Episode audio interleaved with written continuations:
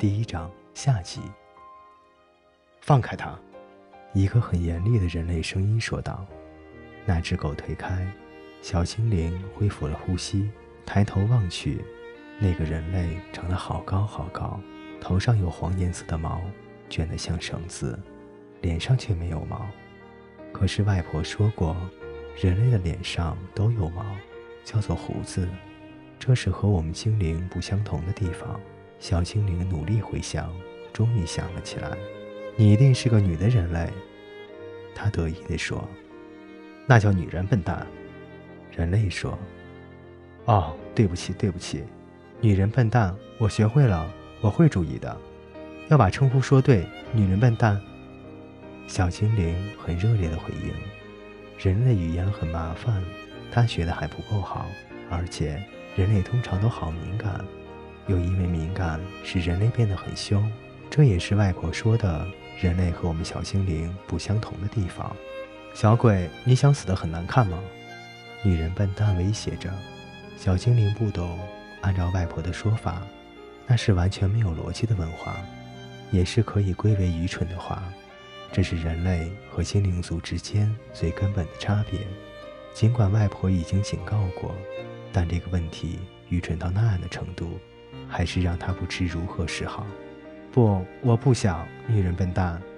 小精灵向他保证：“我不想死得很难堪，我没有那样的计划。”他再次强调：“你再说一次笨蛋，我就放狗咬你，那是骂人的话了。”女人很生气地解释道。哦，我现在明白了。小精灵一边骗他，一边拼命想弄清楚他的那些话是什么意思。这个女人为什么要被别人骂？你是个精灵吗？小精灵点点头，最好尽可能的少说话。他担心的看了那只狗一眼，那只狗对他露了露牙齿。我不喜欢精灵，女人说。小精灵又点点头。恐惧和寒冷加在一起，让他颤抖起来。没有人类喜欢精灵的，外婆总是这样说。你想干什么？你为什么来到这里？女人问道。冷。小精灵的声音断断续续，她开始发抖。这间小屋，她的声音又断掉了。不要假装你会冻死的样子。你不是个精灵吗？你有法力，精灵是不怕冷、不怕饿的，随时都可以让自己不冷不饿。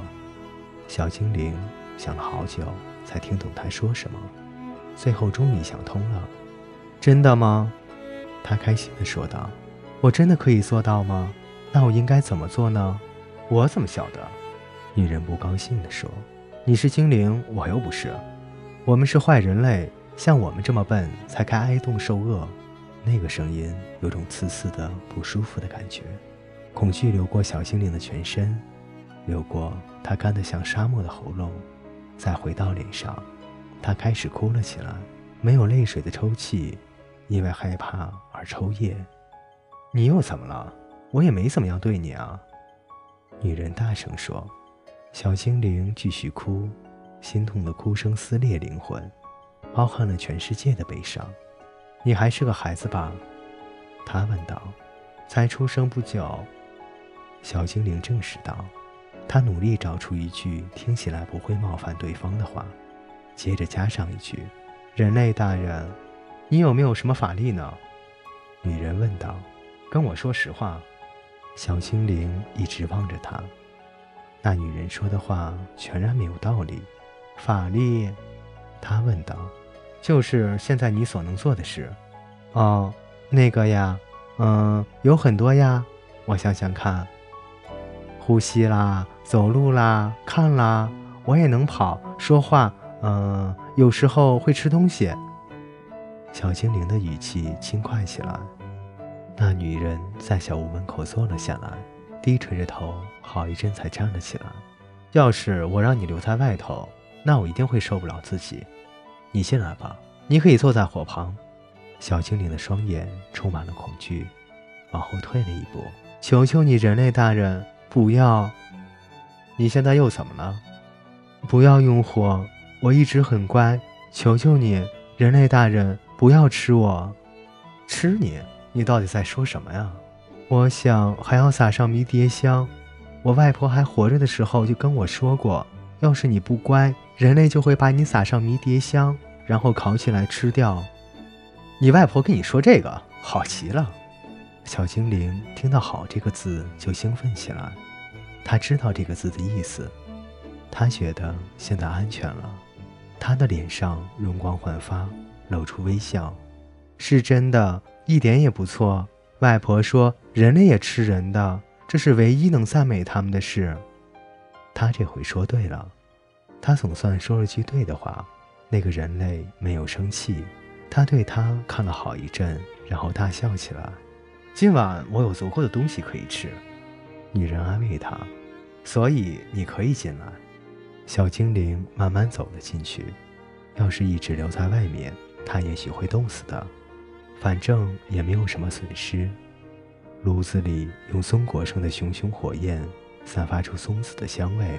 好几天以来，这还是他第一次待在一个干的地方。火上烤着一个真正的玉米，小精灵着迷地盯着。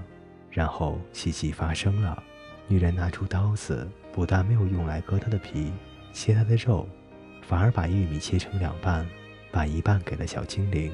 小精灵对女人还有些疑心。也许他不那么坏，不过话说回来，也许想把他养得胖一点，等他弄到迷迭香惨。不过还是把玉米吃了吧。他一粒粒地吃着，尽量吃久一点。等他吃完，天已经完全黑了。